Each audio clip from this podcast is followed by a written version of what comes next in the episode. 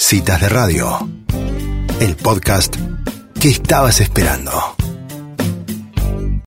Muy bien, y ya estamos con mm, eh, Julieta Penacino, ella es psicóloga especialista en PNL y hoy nos trae el tiempo de crisálida, el, la aparente quietud estar generando cambios de transformación. ¿Cómo está Julieta?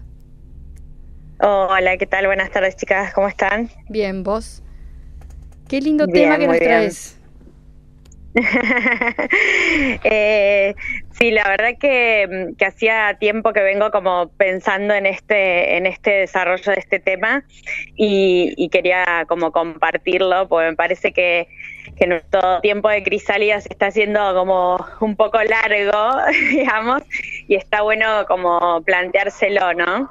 Eh, por ahí un poco este, este tiempo de, de, pandemia, de cuarentena, con todas sus, sus, variables, además de otros tiempos que a veces nos, nos llevan a la quietud, eh, bueno, pasa por distintas etapas, ¿no? Y lo primero es como, bueno, tolerarlo porque total va a ser corto, porque total es un tiempito de adaptación y estamos como pensando en cuanto esto se termine.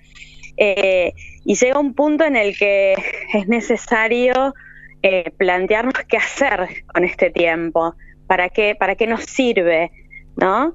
Eh, y, pensar si realmente es un tiempo de espera, de espera pasiva, de espera a que vuelva todo a, a como era antes, o en realidad es un tiempo para generar una cosa distinta, ¿no? Una de las grandes preguntas de todo este de todo este tiempo es, bueno, ¿y realmente la gente va a cambiar después de esto? ¿Y realmente las cosas van a ser diferentes después de esto? La verdad es no sé si los otros van a cambiar, si las cosas van a ser diferentes.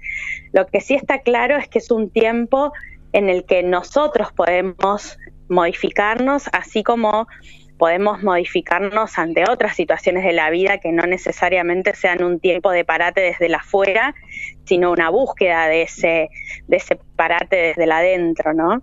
Eh, y para que el tiempo de, espera o, el tiempo de quietud sea realmente un tiempo de crisálida, como le decimos, es ese tiempo en el que tienen que ir sucediendo cosas casi imperceptibles para el afuera, pero, pero muy profundas y muy sentidas desde, desde adentro, ¿no?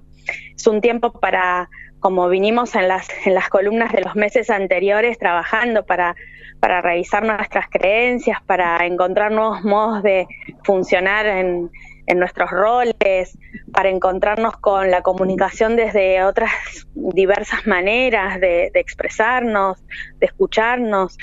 Eh, entonces, hay, hay momentos en que pensamos, bueno, las cosas volverán a ser como las conocimos difícilmente porque en realidad vamos como evolucionando y cambiando todo el tiempo. Entonces, no sé si, si algunas de las prácticas eh, previas volverán o no, pero lo que sí es importante sabernos eh, con más posibilidades a partir de esto, ¿no? Como que ese tiempo de transformación no sea abandonar lo, viejo para reemplazarlo completamente por lo nuevo, sino que sea integrar lo anterior a esto que estamos generando en este tiempo, ¿no?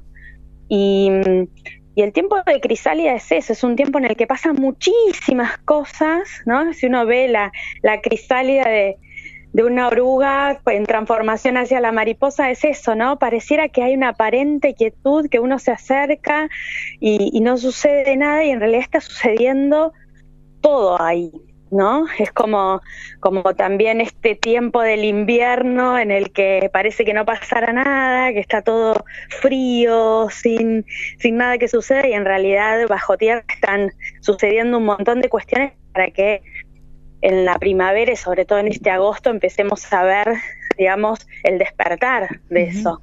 Pero no pasó de un día para otro. Se venía gestando desde hace, desde hace tiempo, desde durante todo el invierno pasaron cosas. Bueno, en la quietud también pasan cosas, pero pasan cosas solo si decidimos que sucedan. Eh, porque también podemos quedarnos en una quietud pasiva también podemos simplemente tolerar la espera. Eh, con raptos, eh, digamos, de ansiedad de vez en cuando, como para descargar, y solo eso, volver a la quietud. Eh, entonces, también es un compromiso personal, comunitario, global, esto de poder hacer de este tiempo un tiempo de transformación, de transformación de nuestros, nuestros modos de estar, de nuestros modos de ser, de las cosas que, queremos que continúen siendo de las cosas que necesitamos modificar, ¿no?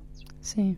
Eh, no, yo pensaba, eh, la crisálida o, uno es el que va cambiando o se va como, está en esa quietud, pero interiormente va cambiando, pero el entorno por ahí sigue siendo el mismo, o sea, este, más allá de lo que nosotros estemos haciendo el cambio interno, pero bueno, eh, pasa eh, que por ahí el mundo sigue siendo el mismo y por ahí uno queda en que cuando despierta o cuando hace la transformación eh, se encuentra con que los de afuera están este, no, no, cambiaron me parece que también eso es como un trabajo que uno tiene que hacerlo esperando eso, ¿no es cierto?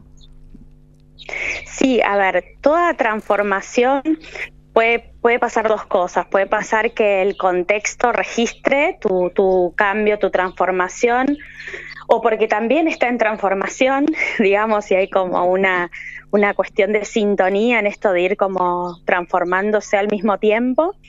Eh, y entonces no va a ser tan imperceptible ese cambio para el otro, va a haber eh, registro de eso, mm. ¿sí? Eh, y entonces ese es un cambio como más, más en sintonía, más ecológico, ¿no? Es como vamos transformándonos. Pero hay otras veces, como vos planteás, en que el cambio es muy, muy imperceptible desde la afuera, ¿no? Siempre hay señales siempre hay señales, aunque nosotros para poderlas ver, o los otros, en este caso hablando de nosotros mismos, el contexto para poder ver nuestros cambios tenga que detenerse también, tenga que observarnos. muchas veces nosotros vamos cambiando y el contexto no nos observa, no, no registra ese cambio. Y pasa esto que vos decís, ¿no? Un día despertamos, la crisálida se abre, se abre y, a ver, desplegamos las alas. Por algo la mariposa tiene alas. digamos, para poder cambiar de contexto, ¿no? Porque si no sería como imposible. O sea, hay veces que decimos, ah, bueno, yo ya no, no, no pertenezco a este contexto. Y cuando digo contexto, no solamente me refiero a eh, vínculos, ¿no? No solamente tienen que ver con las personas con las que estamos.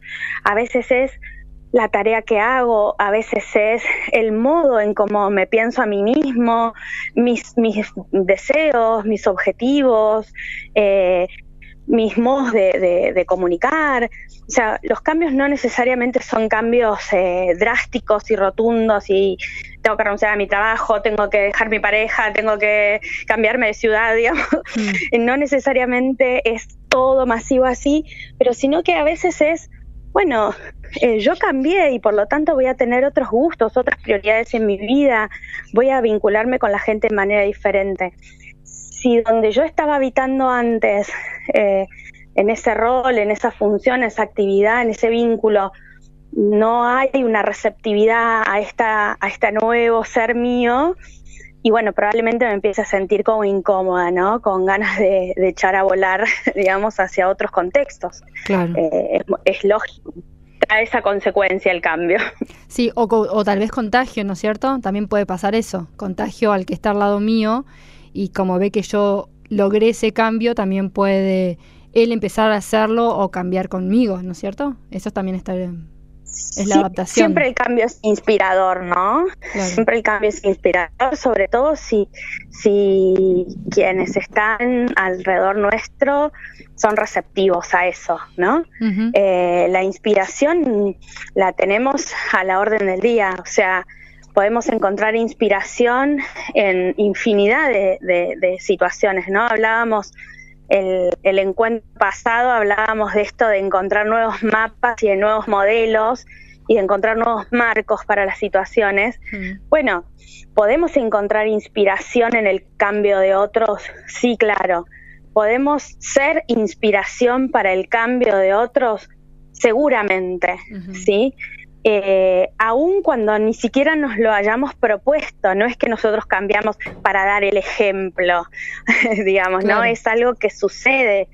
Eh, entonces también esto de sentirnos esa, ese granito de arena, pero que conforma la playa, esa gotita en el mar que hace al mar, es importante, ¿no? Por eso hablaba de que los cambios y las transformaciones no solo son de, orden individual. Eh, muchas veces decimos, y pero si al final eh, yo solo voy a ir contra la corriente haciendo esto, eh, pero bueno, probablemente haya otros que se contagien de esto, ¿no? Entonces, eh, no, no subestimar nuestra capacidad de inspiración sería y ser receptivos a la inspiración de otros, ¿no? Como, como un, un punto importante a tener también en esta transformación. Claro. Bueno, Julieta, este, la verdad que muy lindo. Eh, muy. Hola, hola, ¿me escuchás? Sí, sí, pensé ah. que se había cortado. No, no, que la verdad que muy interesante, este, mucho para pensar y bueno, este, lo vamos a dejar acá en la mesa, lo vamos a, lo tiramos así a la mesa y lo vamos a seguir charlando y por supuesto que como siempre en citas de radio todo se conecta con todo, la primer columna creo que con esta también la podemos conectar y hacer el cambio y bueno, nos, nos vino muy bien. Bárbaro. Bueno, eh, la verdad que espero que estas, que estas breves eh, palabras puedan servir de inspiración para seguir en movimiento aún en la quietud, ¿no? Y un movimiento que no necesariamente es un movimiento, eh, digamos, eh, ansioso, maníaco hacia afuera de hacer millones de cosas, sino que es un movimiento hacia adentro para podernos como transformar y muchas veces, bueno, que caigan nuestras estructuras viejas para encontrarnos con nuevos mapas, ¿no? Totalmente, totalmente. Bueno, muchísimas gracias. Gracias a ustedes, chicas. Hasta la que Estén muy bien. Hasta luego. Y así pasaba Julieta Penasino eh, hablando de la quietud en movimiento.